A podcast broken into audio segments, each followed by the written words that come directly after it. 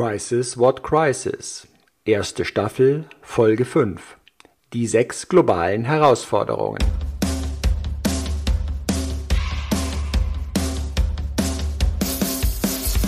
Herzlich willkommen bei Crisis What Crisis, dem Leadership Talk mit Uwe Dotzlaff und Manfred Stockmann.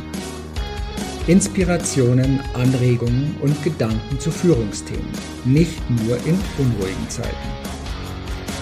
Wir sprechen über den Umgang mit Krisen, mit unvorhergesehenen Situationen, über die Bedeutung von Strategien, Szenarien, Selbstführungskraft und mentaler Stärke. Wie gelingt Führung auch unter ungünstigen Bedingungen? Wie wappnen wir uns selbst, um klar, fokussiert und entscheidungsfähig zu bleiben? Wöchentlich, kompakt, unter 20 Minuten und gut geeignet als Braincake für zwischendurch. Herzlich willkommen, eine neue Episode Crisis What Crisis. Wir schauen mal wieder auf die Welt, wie sie sich bewegt, wie Führung, wie Unternehmen, was du als Führungskraft dafür auch nutzen kannst. Und wir waren beim letzten Mal so hängen geblieben in deiner Serie, Kurzserie von Agieren. Was bedeutet denn das? Und wir haben es schon irgendwo mal angesprochen, ohne darauf einzugehen und darauf mal heute mit aufsetzen.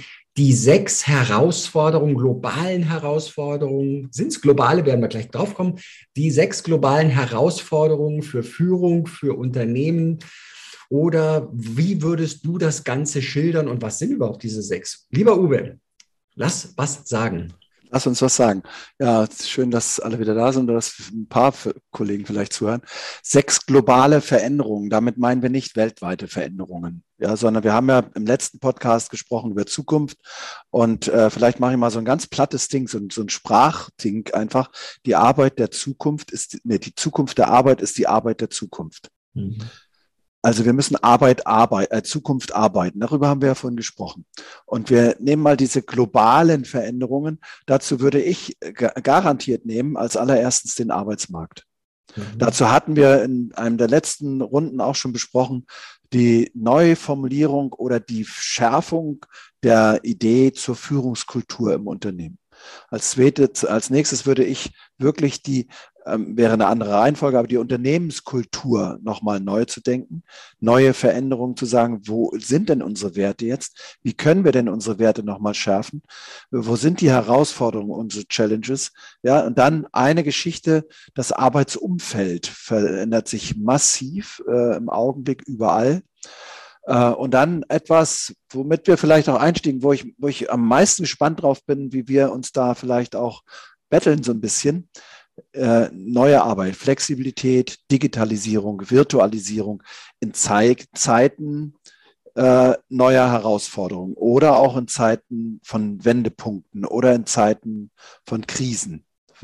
Vielleicht so diese sechs. Es gibt noch eins, nämlich die sechste, das sind die Berufsbilder. Also mhm. wie wird sich äh, Berufe, wie werden die sich verändern? Wie haben sie sich schon verändert? Du hast es in einer der fort, äh, vorderen Folgen schon mal gesagt. Ich war ja einige Jahre bei den Arbeitgeberverbänden unterwegs. Und da ging es in einem unserer Themen immer wieder darum, wie kann man moderne Berufsbilder gestalten. Aber das passiert natürlich auch im, im, in, in der, im, in der Zusammen, im Zusammenwirken mit neuer Arbeit, New Work. Ja, es ist ein umfangreiches Feld und so wie du sagtest, global muss jetzt nicht global weltumspannend sein. Auch ein Unternehmen ist ein Kosmos, ist eine in sich geschlossene Welt manchmal, die nach außen agiert. Manche kommen bis zum Mars, andere scheitern in der Atmosphäre, was auch immer dort dann passiert. Und ähm, du, wir haben das Thema New Work, genau das gesagt. Also für mich ist es mittlerweile, weil du kannst dich dran abarbeiten. Ja, aber das ist doch nicht mehr New Work. Und dann gibt es diese Diskussionen keine der Diskussion führt mich wirklich weiter, sondern für mich entsteht da immer der Eindruck, man möchte sich an einer Definition abarbeiten, damit man sich nicht mit der Umsetzung beschäftigen muss. Also mein Weltbild oftmals. Für mich ist New Work mittlerweile nicht mehr der Ursprungsbegriff nur darauf bezogen, sondern es ist einfach frei denken zu können, wie über, so wie du sagtest, über neue Arbeitswelten. Und Du bist in verschiedensten Industrien heute unterwegs. Ich bin's mittlerweile. So, du wirst in, in einer Stahlkocherei, sage ich mal als Extrembeispiel, wahrscheinlich einen anderen Zugang zu New Work erleben als den in einer hippen Marketingagentur, die mit Social Media oder E-Commerce sich beschäftigt. Ja. Also die Frage ist, jeder darf seinen Weg finden, wie er die neue Arbeitswelt so gestaltet, dass sie attraktiv für seine Mitarbeiter ist. Mitarbeitenden, Mitarbeiterinnen. Also wenn ich hier nicht immer gender, dann ist das kein böser Wille, sondern manchmal auch dem Sprachfluss äh, geschuldet, sondern ja, so Sternchen mitzusprechen, wird manchmal schwierig vom Verständnis zuzuhören. Da brauchst du ein langes Training für, habe ich festgestellt. Und ähm, deswegen finde ich aber Gendern trotzdem okay. Dort, wo es reinpasst, alles gut. Falls irgendjemand hier einen Shitstorm lostreten will, weil er sagt, ah, nimm das Kleinigkeit. Das ist eben genau auch der Part, warum ich sage, New Work, über, über etwas zu diskutieren, was nicht geht. Ähm, wenn es heißt, ja, bei uns geht aber Remote Work oder mobiles Arbeiten nicht. Ne, also okay, wenn das nicht geht, dann ist es gut, klar, weil du im Polizeidienst bist, weil du in der Feuerwehr bist, weil du in der Krankenpflege unterwegs bist. Ja, aber wir diskutieren ja nicht über das, wo es überall nicht geht, sondern wir wollen ja den Mindset Neudeutsch, die Geisteshaltung, die Einstellung sensibilisieren auf die Chancen, auf die Möglichkeiten. Wo geht etwas, auch wenn es derzeit so noch nicht gehandhabt wird. Und das glaube, ist für mich der Begriff New Work. Ja, und ich glaube, das ist das, diese Offenheit in der Begrifflichkeit. Ich bin äh, Hochschuldozent und an einer großen privaten deutschen äh, Hochschule. Und äh, eins meiner äh, Fächer ist dort Change. Ich unterrichte also Veränderungsmanagement. Und äh, auch eins ist Personal, Personalführung, aber die Ansage muss einfach sein und das muss erlaubt sein, Begrifflichkeiten nicht starr zu formulieren, sondern Begrifflichkeiten zu definieren. Und das muss dem Einzelnen erlaubt sein. Das ist in der Personalwirtschaft, ist es einfach, da sind Begriffe oft noch nicht gefestigt. Und da darf und kann man und muss man und soll man schon immer äh, Begrifflichkeiten auch neu formulieren. Und ähm, gerade wo wir jetzt in der Veränderung, in einer gigantischen Veränderungen sind, kann man mit alten Begriffen vielleicht mit eingefahrenen Begriffen gar nicht das ausdrücken oder das äh, initiieren, was wir so meinen damit, mit neuer Arbeit. Und ich habe das mal in drei drei Feldern gemacht in einer Vorlesung, die ich vor einiger Zeit gehalten habe, äh, zu diesem, zu dieser, dieser Transformation, die da stattfindet. Wo findet eigentlich im Augenblick überall Transformation statt? Und das ist in drei Feldern, in Führung, in Organisation und in Prozessen. Und wenn wir nur mal nehmen, äh, du hast gesagt, ob nun in einer Stahlkocherei oder ob das in der Wäscherei oder in einem Hotel ist oder in der Bäckerei oder in der Gastronomie, ich weiß es nicht. Ähm, eins ist immer gleich. Der kleinste gemeinsame Nenner, das äh, ist der Mensch. Mhm. Und ob er weiblich, männlich oder divers ist, ja, ist sicherlich von entscheidender Bedeutung. Aber am Ende des Tages bleibt er der Mensch. Und für mich ist diese, diese Genderei deshalb auch so problematisch, weil äh, schon gerade weil wir im Gender unterwegs sind, wir sehr häufig merken, wie diskriminierend teilweise auch Gendern sein kann. Mhm. Ja? Und äh, vielleicht einfach auch als Herausforderung. Und man kann man, gerne gehe ich da in die Diskussion und sage, aber es ist der Mensch und wir sind Menschen. Und ähm, vielleicht kann man mir das glauben. Ich bin sehr viel in der Welt unterwegs gewesen und äh, ich weiß, wie man manchmal sich selber auch überrascht dabei, äh, wie wir in eingefahrenen Wegen denken, vielleicht sogar rassistisch, vielleicht sogar in, in anderen Richtungen. Und das ist oft schwierig. Aber eins, wenn ich das in der Führung nehme, dann haben wir eine Sache, die wir wahnsinnig berücksichtigen. Das sind die Wünsche der Menschen in unseren Unternehmen. Also was willst du? Oder auch ihre Ziele. Ja? Ähm, ich will jetzt nicht Big Five for Life vorlesen, aber die meisten werden das kennen irgendwo und werden sagen, wow, na gut, das habe ich mal gemacht, meine Big Five for Life. Aber macht es einfach mal. Einfach mal ein oder zwei entscheidende Ziele, äh, die jetzt neu sind, neue Ziele und neue Wünsche zu formulieren. Was will ich in einer veränderten Welt, die sich in den letzten Wochen intensiv verändert hat? Was will ich da eigentlich? Was wünsche ich mir eigentlich? Ja.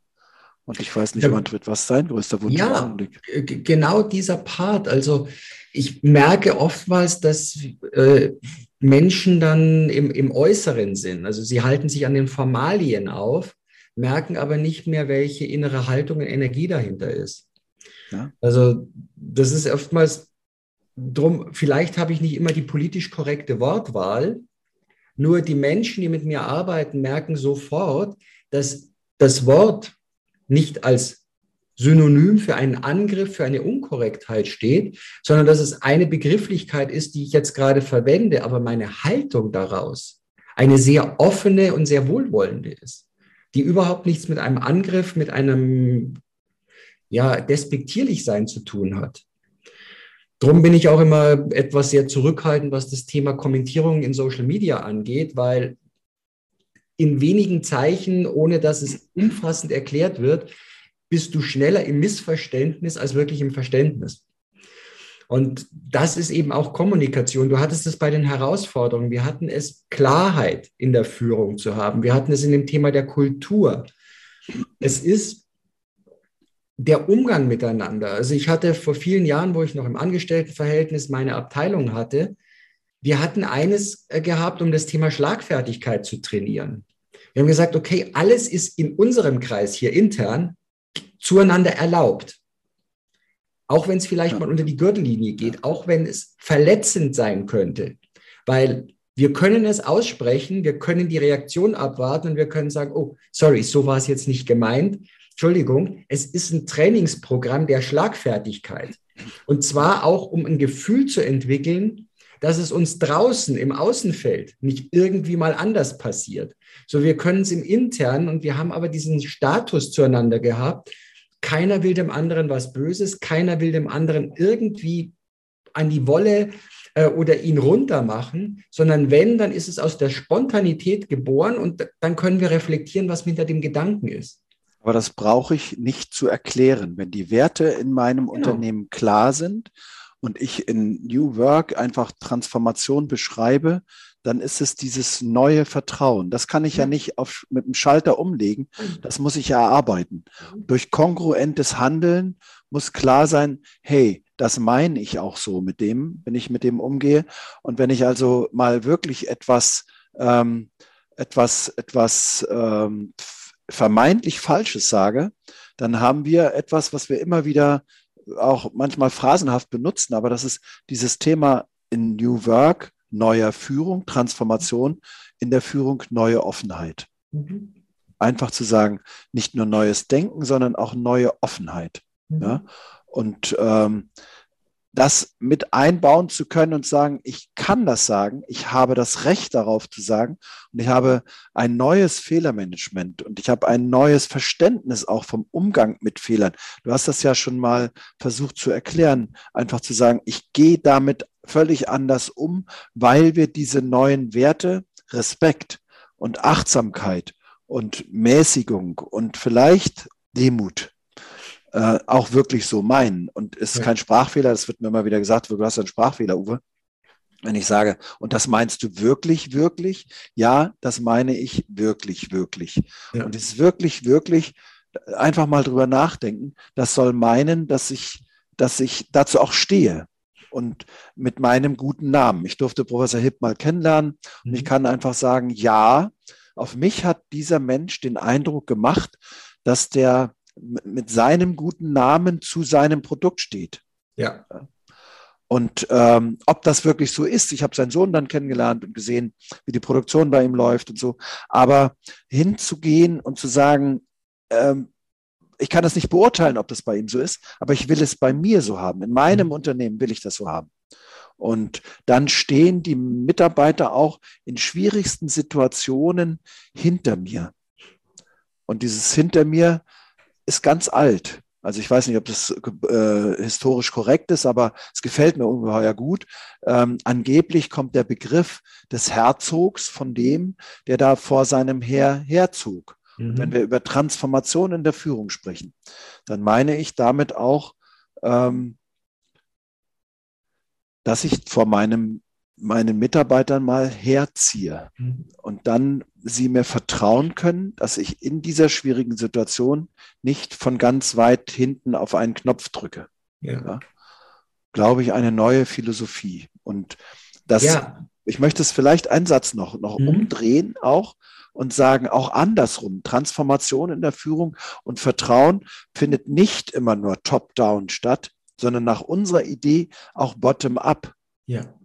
Wann sagen wir eigentlich mal unserem Chef, nicht in schleimerischer Absicht, sondern in ganz offener Vertraulichkeit, toller Job, gut gelaufen oder danke. Ja. Sagen wir oft nicht. Ja. ja, oder wo uns auch etwas aufgefallen ist oder wo uns was widerfahren ist, was wir so nicht erwartet hatten oder was überraschend auch mal war und sagt, wow, Chef, da hast du mich jetzt aber überrascht oder ja. Das, das hat mich jetzt berührt, äh, toll, also die Worte oder die Tat oder was auch immer. Ähm, da auch wirklich das von Herzen kommen zu lassen und nicht gleich den inneren Kritiker, ja, wenn ich mich aber jetzt bedanke, könnte das falsch auffassen. Nein, bleib ehrlich bei dir. Ja. Das, was wirklich, wirklich, was es heißt, wahrhaftig. Ja. Also bleib wahrhaftig, bleib bei dir. Und wenn es aus, von dir, aus deinem Herzen, aus deinem Inneren kommt, dann kann es im Endeffekt in dieser Form nicht falsch ankommen. Außer du hast eine sehr hasszerfressene innere äh, Konstitution, dann wird natürlich alles, was nach draußen geht, immer in, in der Härte da sein. Aber in dem Moment, wo du aus dem Herzen raus operierst, kann es nicht verletzend wirken. Aber das ist, das ist ganz, ganz wichtig, auch dass, dass wir äh, diesen Punkt einfach vielleicht auch mal für diejenigen, die, die zuhören oder auch darüber nachdenken wollen, ähm, auch vielleicht auch in der schnellen Bewertung. Wir werten ja zu schnell. Ja? Und ähm, Führungskräfte werden ja ungeheuer schnell äh, bewertet und vielleicht auch verdammt oder beurteilt auf jeden Fall. Aber äh, die Situation, in der eine Führungskraft ist, äh, wir haben so ein Format, das heißt, Führen macht einsam. Mhm. Ja? Und dieses Führen macht einsam, ähm, das, dem sollte man sich auch mal klar werden, wie hoch die Verantwortung äh, ist, die ich als Führungskraft ja sehr häufig habe, ja, mhm. für alle Prozesse, für die Organisation, für das Produkt, vielleicht über, für die Gesellschaft, für das Umfeld, für die Gemeinschaft. Das ist eine ungeheuer äh, hohe Verantwortung. Wir erleben das immer wieder. Äh, ich habe das gerade vergangene Woche wieder in einem, einem Produktionsunternehmen in äh, Bochum, Recklinghausen erlebt, wo eine Führungskraft wirklich sich hingesetzt hat und gesagt, ich kann nicht mehr. Mhm. Das würde die nie machen. Sie ist dann wieder aufgestanden, eine junge Frau, eine sehr engagierte Frau. Sie ist danach aufgestanden und hat sich wahrscheinlich gesagt, the show must go on und ist wieder rausgegangen in diese Kampfarena und hat dort angefangen zu kämpfen. Zu kämpfen um das Produkt, um den Markt, um die Rohstoffe, um Preise, um all das, was uns, um Mitarbeiter, um all das, was wir im Augenblick da jetzt draußen bewegt. Und wir haben uns gesagt, deshalb sei es das bei uns immer gesundes Führen. Transformation in der Führung muss gesund sein. Heißt einfach, das müssen wir verhindern, dass diese junge Frau vom Stuhl fällt.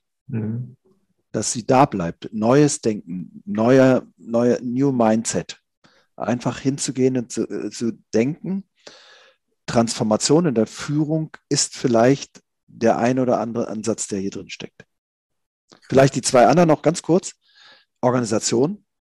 Wir arbeiten. Ach, ich würde sagen, wir nehmen das in die nächste Folge, okay. lieber Uwe. Dann bleiben wir grob unserem Format treu und wir wissen schon, was in der nächsten Folge drankommt, haben den Cliffhanger für die, die sagen, ich möchte das Paket komplett haben. Da ist es da. Bleibt gespannt. Wir freuen uns, wenn wir euch beim nächsten Mal wieder dabei haben. Alles Gute und ciao. Okay. Tschüss.